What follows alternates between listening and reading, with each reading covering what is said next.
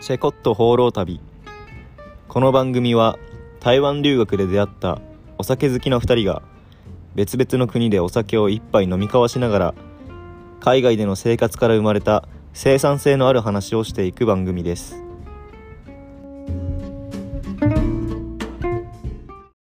こんにちは。プラハからお届けしてます。タスクです。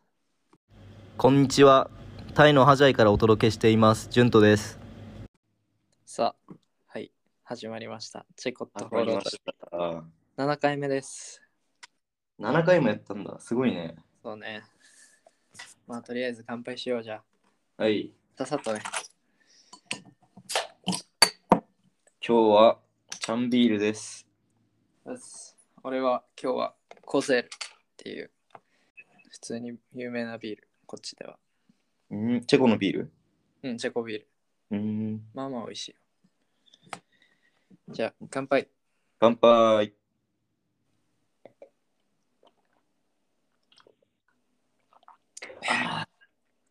乾杯美味しい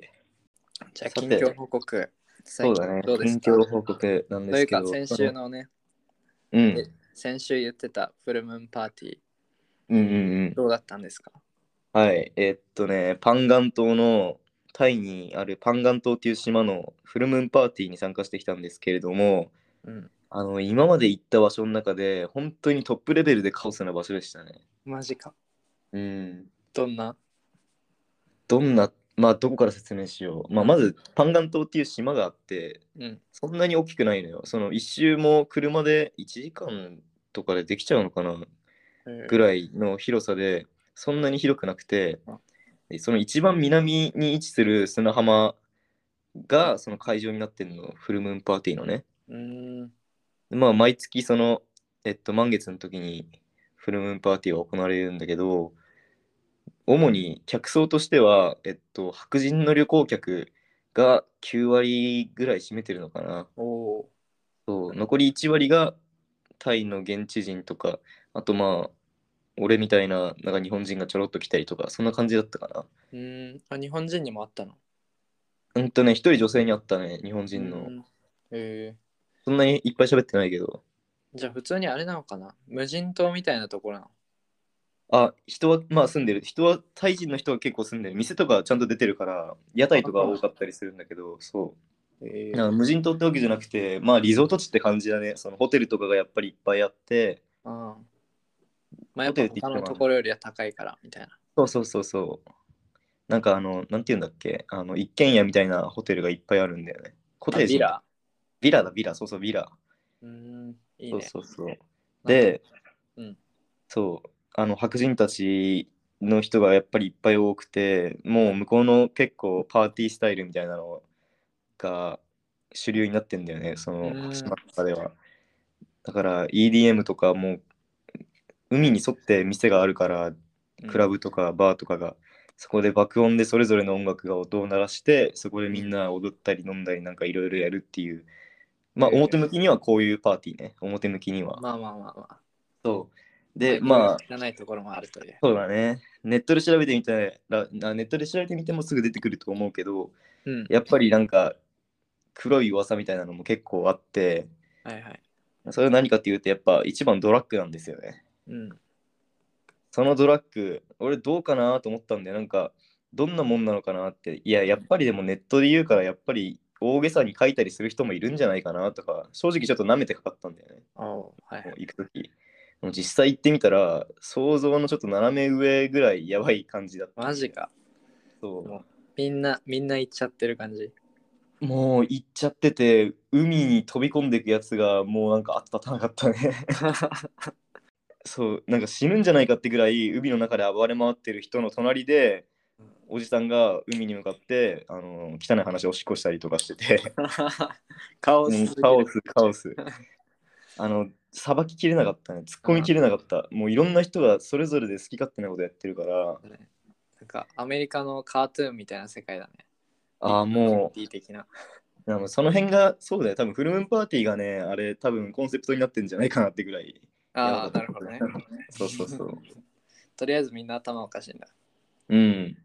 えー、やば。みんな頭おかしかったねそれって入場料的なのあったあ、その入場料もかかるみたいなんだよね。なんかブレスレットみたいなのがその入場料の払ったらもらえるんだけど、うんでも俺はなんか夜10時ぐらいに行ったのかな。それまで宿でゆっくりしてて、それぐらいで行ったんだけど、もうすでにパーティー始まって、人がいっぱいいてごちゃごちゃしてて、うんで、どこで入場のその券買うのかなって、ブレスレット買うのかなって探してたら、酔っ払ったタイ人の女の子と、なんか、その女の子にナンパしてる白人みたいな、その二人組に会って、うん絡まれたの。はいはい。ね、なんか何言ってるかよくわかんなくて、うんもう二人と英も語で、えそう英語で、英語なんだけど、なんかもう、あのブリブリになってんのか、ベロベロになってんのあかーよくわかんないけど、 何言ってるかよくわかんなくて。で、とりあえず俺は中入りたいから、チケットどこで買うんですかって聞いたの。うんそしたら、なんか女の子が、なんかよくわかんないけど、えーとか、なんかじゃんけんみたいなはいはい手出してきたのね。で、なんかよくわかんないけど、じゃんけんみたいなことやったの。はい。そしたら、勝ったのか負けたのかすらよくわかんないけど、いきなりそのブレスレットを渡してきて、はい、これで入れるよみたいな。ええ どういうもことや、なんかねそう、よくわかんない。俺もよくわかんない、あれ。あまあ、ラッキーだったってことね、とりあえず。そうあでも、総じて楽しかった。 楽しかったよ、もう。いい現実の極みみたいなものだからね。だよな。いいな、すごい楽しかった。そういうのはね、タイで、タイでしかなんか味わえない感覚だよね、多分。うん、かもしれない。なかなかあるもんじゃないなと思った、あの、うん独特な雰囲気というか、ムードは。いい経験ですね。うん、あでもいいことだけじゃなくてちゃんと怖いこともあって、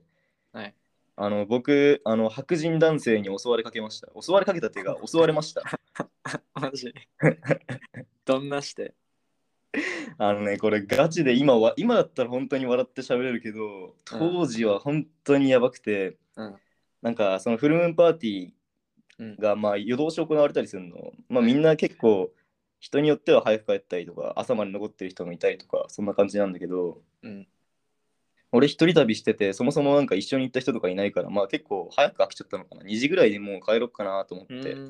そそうう会場あ後にしたのね。うんで、あのー宿に戻ったの。うん。で、その宿っていうのも、あのね、パンガン島、そのフルムーンパーティーの時だけめちゃくちゃあの宿が高くなるのね。ビラとかホテホテルが大体値上げしちゃって高くなるから、俺は本当にできるだけ安く宿取ろうと思って、一番安いドメトリーみたいなところをアゴダで予約して取ってたの。もうその宿は、あの多分もともとマッサージ屋さんだったんだよね。ほうほそうだからあの、宿っていう感じの宿じゃなくて、マッサージの部屋に寝るみたいな、う。そういうタイプのあ宿ーだなるったほどねの。まあマッサーそうジベッドみたいなやつってことあ、そうそうそう、まさにそれ。ええそう。で、しかもドアがないの、俺の 部屋。ドアなし。やば。そう、だから目の前、廊下、結構人が通ったりしてんのね。うん、まあ男だったらね、まあ大丈夫かなって思うけど。うん、そう、それで俺男だから別に大丈夫かなと思ったんだよね、そう、本当に。で、まあ、白人の人とか目の前、いろいろうろうろしたりしてるけど、俺結構どんな環境でも大丈夫な方のタイプだなと思ってるから、まあ、翌日に寝てたの、それでうん。疲れたし。そしたら、朝のね、4時、5時ぐらいだったと思うんだけど、なんか違和感を覚えたんだよね、寝てる時に。で何かなと思ってでちょっと起きて下向いたらうん、なんか白人男性が俺の下腹部を漁っててやばすぎる。ガチででそれ見た瞬間本当に俺声出なくてうん、なんかさよく言うじゃん痴漢された子とかが結構さ、はい怖くて声出なかったみたいな女の人はよくそういうのあるよね。ね言うよねで俺それ聞いてさ今までへえ声ぐらい出せんじゃないかなとか思ってたけど、うんいざ自分がそういう目に遭ってみるとガチで声出なくて。おお、マジか。そう。で、もう、なんか3秒ぐらい多分フリーズした。そそれで、、うん。そう、でも、もう、思いっきり手で押したの、あ相手のことを。で、お前何やってんだみたいな感じで、うん英語で言ったら、向こうもなんか返そうとしてるけど、その人もベロベロなのかブリブリなのかパキパキなのかよくわかんないけど、 はいはい。なんかずっともごもご言ってて、で目も泳いでんの、なんか。えであ俺これもうダメだと思って でもうとりあえずそいつ押し倒してもう俺の部屋のカーテンみたいなのをガーって閉めて誰も入ってこれないようにしてで1時間ぐらいあのずっとベッドの中でうずくまっとったの怖く てマジで怖いな。そうまさか男に襲われることがあるとは。そうなんだよ寝込みよマジ恐ろしかったあいれやー、怖っ男だからって油断はできないな。本当に本当にそうだったねやばいね。怖いね。うんいや、まあ、それがゲイなのかどうかもわからんしね。もう、決まってたらそうなんだよもねう何かわからんで、とりあえず襲ってたのかもしれないし。なんか触られたってことの怖さよりもどっちかっつったらもう決まっちゃってるから頭が本当に決まっちゃってるからうん。なんか殺されんじゃないかぐらいの 方が多かったねそういそううだよね。そう恐怖感を覚えたそれこそ、ね、下腹部を噛みちぎられるみたい なこともあるかもしれんよ。ガチでえぐいフルムーンパーティーで下腹部噛みつり切られるのはアンラッキーすぎる日本でニュースになるんじねえこんなニュースの乗り方やだわゃん。下腹部を噛みちぎられて死んだ淳太さんですみたいな。法人男性が下腹部を噛みちぎられ死亡されました死やだな亡しましたちょ っと、そのしシーンだったら、ちょっとお葬式行くのもちょっと考うえる。ん、ね俺もそれ誰か他の人だったらお葬式行きたくないなと思っちゃうレベルだ まあかわいそうだけどね。うんそうだね、まあ、短くまとめるとこんな感じかなパンガンと本当はもっといろんなストーリーあんだけどね、まあまあまあ、そうだうね。ん、まあとりあえず今回のテーマっていうのは治安うん。なんですけれども治安といえばえなんでこのテーマに決まったんでしたっけいやー今、週 はまあめっちゃ振りみたいになってるけど、 こん今回、ブダペストに行くっていう話してたと思うんですけど、うんうんで、ブダペスト、ハンガリーのブダペストに行って、まあ、1泊2日だけで、まあ、とりあえずなんかちょっとだけ観光地回って、僕、古着好きなんで、古着を物価の安いハンガリーで買おうかなと思ってたんですよ。うんうんうんそう、それで行った、い行ったはいいんだけど、途中で、えっと、財布を抜かれまして、財 布あ、財布じゃない間違った。携帯を抜かれて、ああまあ、携帯を盗まれたわけですよ。そう、それで、まあ、ここ何日間か、だいぶ忙しくしてたんですけど、えどういう流れで盗まれたのそのスマホはいやー、これがね、もう俺めちゃめちゃ気気にしてたんよ。その、財布取られないようにめちゃめちゃ気張ってたんだけど、うんそうだから道歩く時とかもポケットにスマホは入れてるけどポケットに手入れながら歩くとか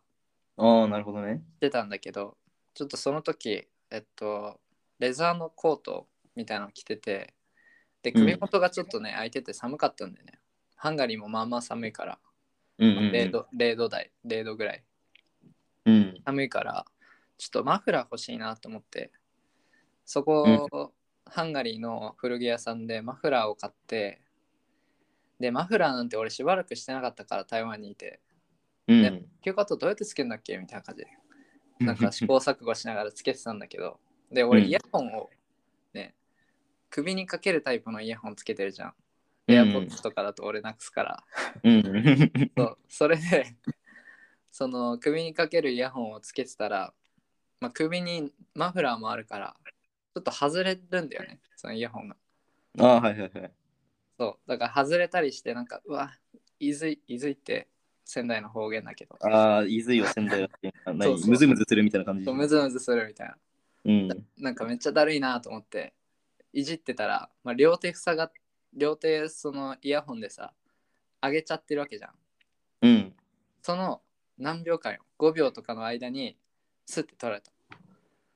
多分ねでもす取られた瞬間は分かんないのよ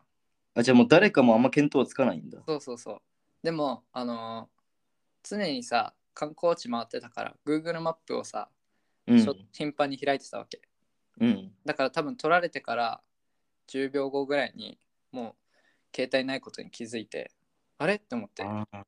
そうでもなんかその観光地がなんかグレートマーケットっていうなんかいろんな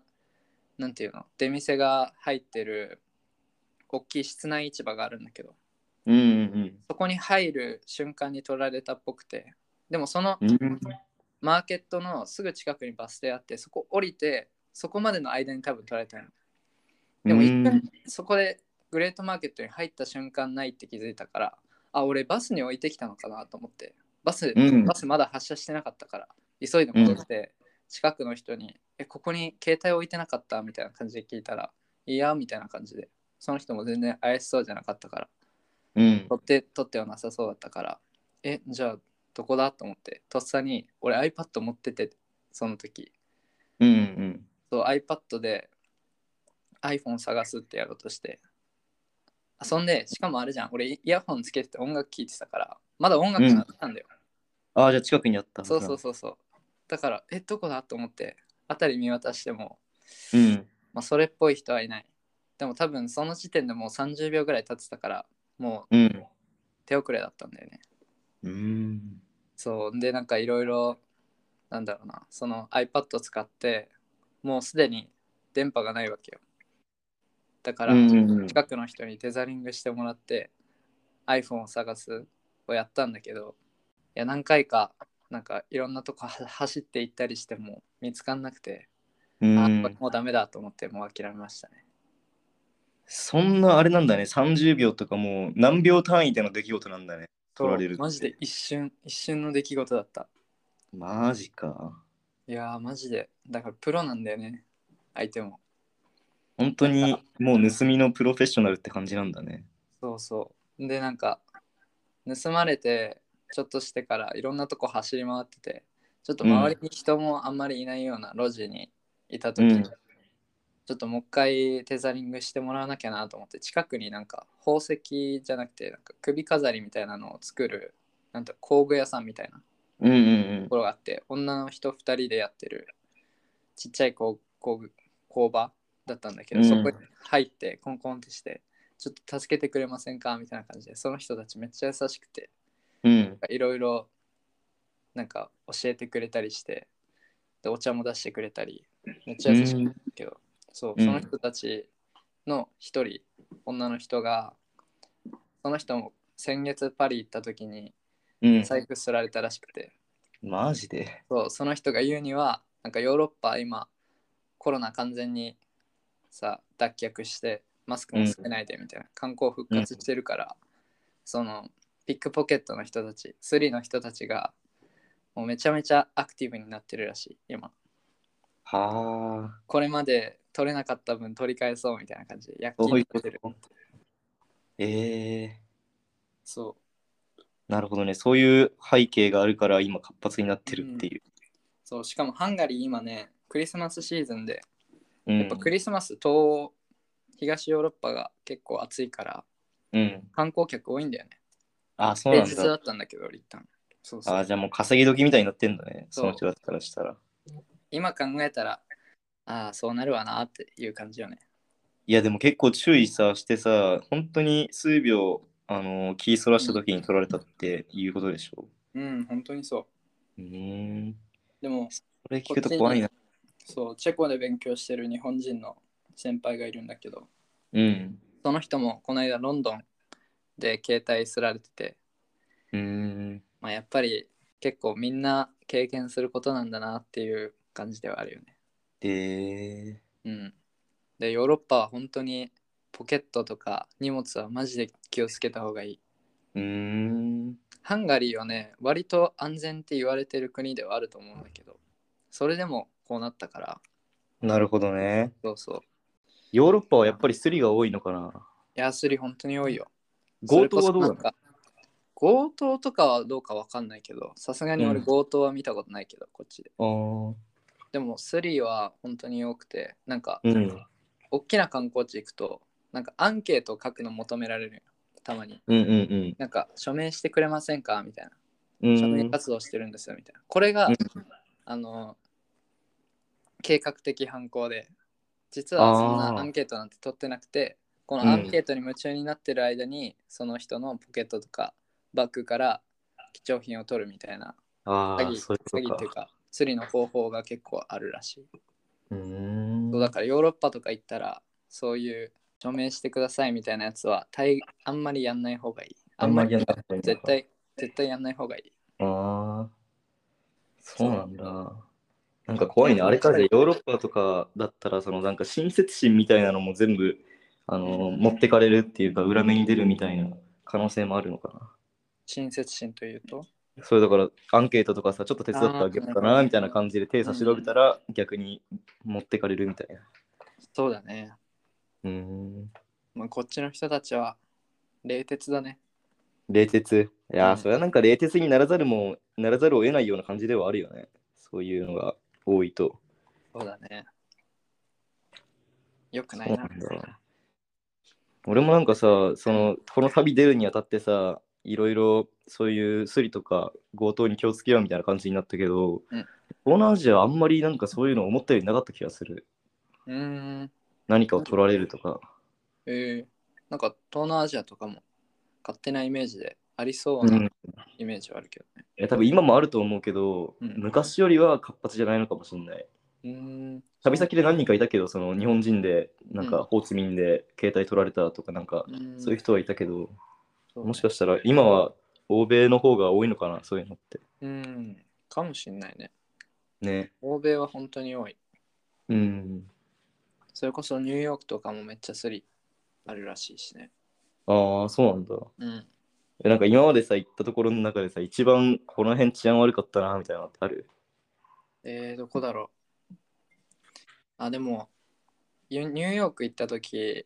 そのチャイナタウンの近くはやっぱ治安悪いって思ったね。なんか、ああ。うん、なんかさ、そうだよね。どこでもなんかチャイナタウンって近く、あんまりいい印象ないよね。うん、チャイナタウンの近くは危ないっていうイメージが多いかもしれない。そうだね。治安悪い。あと、フランス、パリの地下鉄はめっちゃ治安悪かった。あ、行ったのパリの地下鉄乗ったのそう、パリの地下鉄乗ったんだけど、うん。まあ、俺の時はまあ、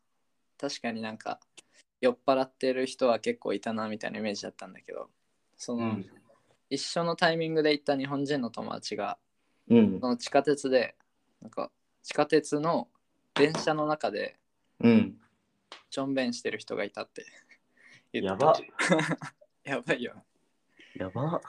ホームでじゃなくて、ええー。へ へへ。それは治安悪すぎだろうって思った。治安悪いないや、そうパリなんだ、パリとかやっぱり、なんていうの、欧米圏の大都市はやっぱ治安悪いよ。うーん。いや、でもそういう人たちも好きでやってるわけじゃないからね、本当に稼がないといけないまあね追込まれてねうんや、ってるってのはあるんだろうから。だからシステムがそうさせるんだろうね、この世の中そうだよね。うん。でもそう考えたら日本っていいシステムなのかもね。そういう、やっぱりスリと確かかをやんなくてもさ、生きていけるシステムがあるじゃん。比較的ね、そうなのかもしれないね。あと警察がちゃんと働いてるっていう証拠だね。あ、そうだね。そうそうそう、このさ、なんかタイとか、なんかいろいろさ、街、あの移動するたびにさ、その街についてなんかいろいろ調べたりしてんのね、ネットとかで。うんで、なんか、昨日までいた街、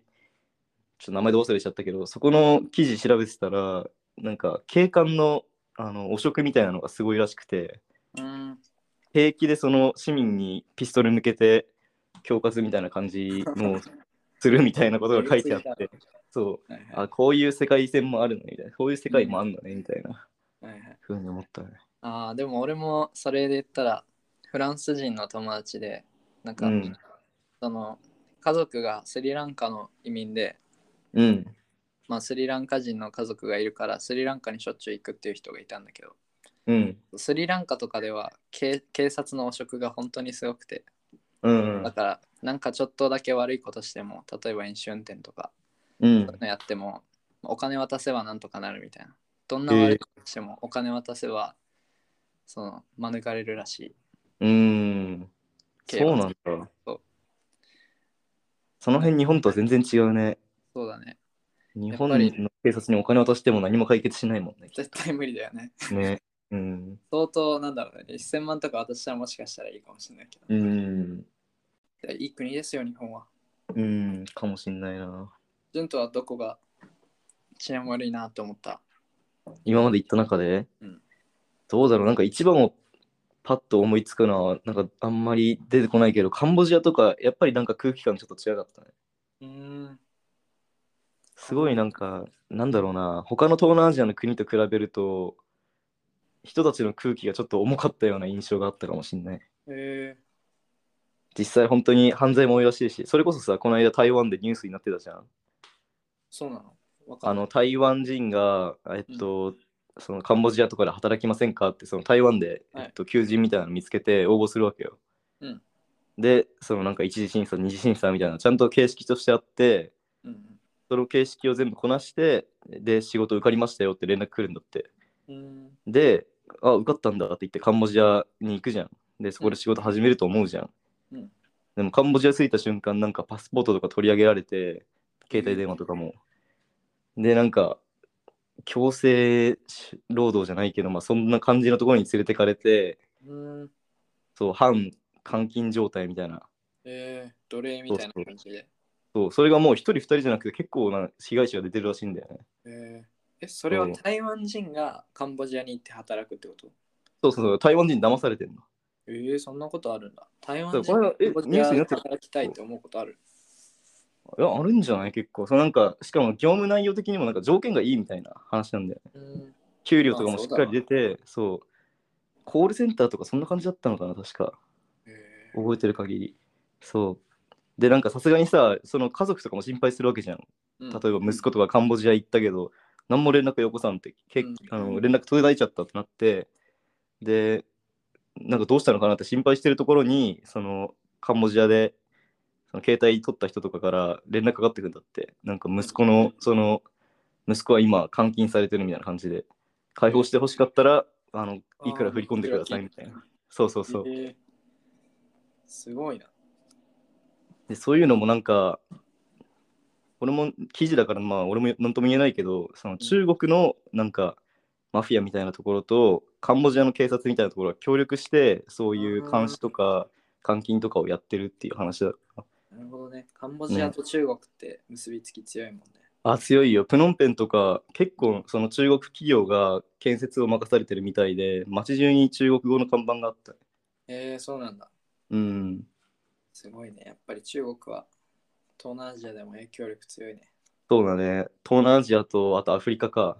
うんまだ発展途上って言われてるところにいっぱいその出資してはいはい。中国に依存させてさせようとしてる感じがするね。デッドトラップってやつです。そうそうそう。台湾治安さ、そんなに悪くないよね。うん、台湾は治安いいよね、やっぱり。いい方だよねそれこそ、俺も財布何回か落としたことあって、うん。財布は警察署に届いたね、普通に。何回落としたなんか結構落として ね。 2回、2回、3回ぐらいだけど、あ、そっか。そう。全部帰ってきた。届いたよね。そう。AirPods とかもさ、最初持ってた時に片方なくして、そうそう。片方なくしたやつを学校のロステンファンド、その、っていうの、届け物、あー届け物センターみたいなところに行ったら、普通に届いたね。そうなんだ。うん。よかったね、台湾留学で。でも台湾本当に治安いいよ。日本と肩を並べるレベル。東京とかと比べたらもしかしたら、もっと治安いいかもね。ね、そうだよね、そのレベルだよね。まあでも、ジュンとはね、クラブで財布すられてるからね。いや、多分あれは、あの、落とした場所が、落とした落としたのかすられたのか分かんないけど、なくした場所が悪かった。ナイトクラブだったらそれはみんな取るわ。そうだね。それは日本でも同じだね。本当にクラ。ブそう。それ以外だったら別に特に何もないな。俺、台湾で治安悪いなと思ったことは。そうだね。治安悪いところ。まあ一定数なんか悪い人たちはいるみたいだけどね、そういうギャングみたいな人たちはいるみたいだし、実際、あの俺さ、あの、なんだっけ、バーとかで働いてた時にさ、お客さんとしてなんか、そういう人たちが来たこともあったけど、はいはい。うん、でも、そういうところ除けば、そんなに日常生活の中で危ないなっていうこともない しう。ん。なんか台湾のマフィアって可愛いよね。なんか、いや、まあ、うんコロン、コロンとしてて、ベッドに入ってて、なんか、オラオラみたいな、なんか、いや、なんとなく言ってることはわかる。ちょっと可愛いなって感じはするけど。こいつら可愛いなと思う。いやなんかさ、台湾のさ、薬剤が見たことあるえー、ないわ。ないなんかある俺、ネットフリックスに上がってんの見たことあんの。はいはい。それなんかさ、ヤクザ同士の喧嘩って何に使うかなって考えたときに、基本的になんか銃とか使いそうな感じじゃん。うん、はい。俺が見たヤクザ映画はみんななんか鉄の棒とかバット持って戦ってた。ああ、もう、 昭和のヤンキー映画みたいな。ちょっと可愛かったよ。え銃使わないんだと思って。まあ、映画だからかもしれないけどね。かもしれないけどね。うん。うん台湾だったらどっちかっていうと、あの、ヤクザとかギャングとかそっち系よりも、普通に交通が怖いよね。ああ、そうだね。治安で言ったら、台湾台湾の治安で言ったら交通だね、ね、バイクがすごい。うん。バイクもそうだし、車も運転荒いし、ね、最悪だよね。本当に危ないよね。だって、やっぱりさ、台湾でさ、あの、バイク買ってる日本人留学生とかさ、うん、 1回、2回ぐらいやっぱり小さい事故ない。あるね。うん。少なくとも誰でも1回、2回あると思俺はたまたま事故はなかったけど、う。うん。バイク乗っててね。うんうんうん。そうだね。まあ、俺の周りとか、ジュントの周りでは、大概みんな事故ってるよね、一回。ね結構バイクぐちゃぐちゃになるまであのー事故っちゃった友達とかもいるしね、そうだね。うん、無事でよかったけどマジでだから台湾で結構バイク中古とかで買う人いると思うけど、うん点とかちゃんとした方がいいかもね。そうだよねうん。気抜くと本当に一瞬であ死んじゃいそうな時とかいっぱいあるもん俺ら留学中にもいたもんね。タイダー高の人は。ああなんか亡くなったよね一人うんやっぱり本当に危ないから、うその辺んはちゃんと気をつけて運転した方がいいね。そうね気をつけて運転しましょうそれでなんでで、なんで台湾のさ、交通があれかっていうのはさ、うやっんぱり免許取りやすいよね。ああそれは間違い取なりいやすさが一番。うん俺らはさ、うん車もバイクも免許台湾で取ったじゃん。そうだねで、多分聞いてる人たち驚くと思うけど、俺らが車の免許取った値段、免許センターに通った値段が、俺の時はたまたまその時クリスマス割引みたいなのもあって、うん全部ひっくるめて4万円で取れたんだよね。うん、うん、俺は5万円ちょっとだった気がするなああ確かだって日本だったら30万円ぐらいするじゃん。そうだね30万円。 40万もかかんないからね。ね30から40くらい。それが4万円で取れるってマジで日本で免許取るのバカバカしいなって思った けど。間違いまあでもなやいっぱ日本の免許センター、まあ俺行ってないからあれだけど、うんやっぱりちゃんと教えてくれるよね。いや、そうだよね、そう本当にだっ。て俺らさ、まずうん。学科試験に向けてのさ、座学みたいなのってさ、免許センターでしないじゃん。自主うん勉しない強ね。自主弁だね。そうだからなんか日本の日本で免許取った人たちの知識と比べて俺らの知識マジでねえなって思って帰った時本当に、確かに。帰った時弟が免許取っててうん。そう俺が運転して弟が助手席乗ってたら、なんか踏切で止まった時にうん。一時停止してなんかドア開けなきゃ窓開けなきゃないまだ、うんうんそうそうなんか電車の音聞くためにみたいうん。うん。なそれ全く知らなかったないよね。やってない人結構多いと思うけどこれは、うん。習ってはいるじゃんうん。そうそう俺らだって、あの、普通に放置だったもんね、途中から。最初になんか、あの、うんテストのためのさ、コースのなんか回り方みたいなのとかを、ある程度教えてもらって、うんそれ伝え終わったら、あの、教官は助手席から離れそうて、だね。ね、俺ら一人でずっと運転してるみたいもうなだ時か間らも。さ、もうお父さんが子供に自転車の乗り方を教えるみたいな感じだったよ ね。ああ、そう だね。本当いや、それそれ、正しいマ。ジでそう。正しい、正しい。途中からお父さんどっか行く。うん。お前ら車を何だと思ってんだって思 って。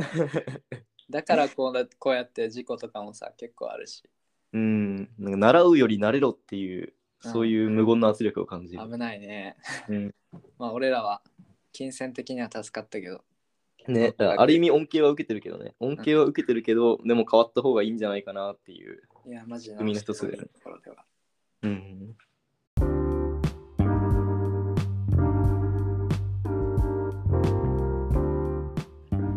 じゃあ今回も最後までお聞きいただきありがとうございました。僕たちの海外生活に興味を持ってくださった方は、ぜひ概要欄にあるリンクツリーから SNS のフォローもよろしくお願いします。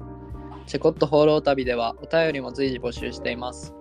僕たちの海外生活や番組へのご感想など気になったことは何でも概要欄のリンクリンクからどしどしお寄せください。ではまた来週お会いしましょう。Cheers! Cheers! バイバイ。バイ。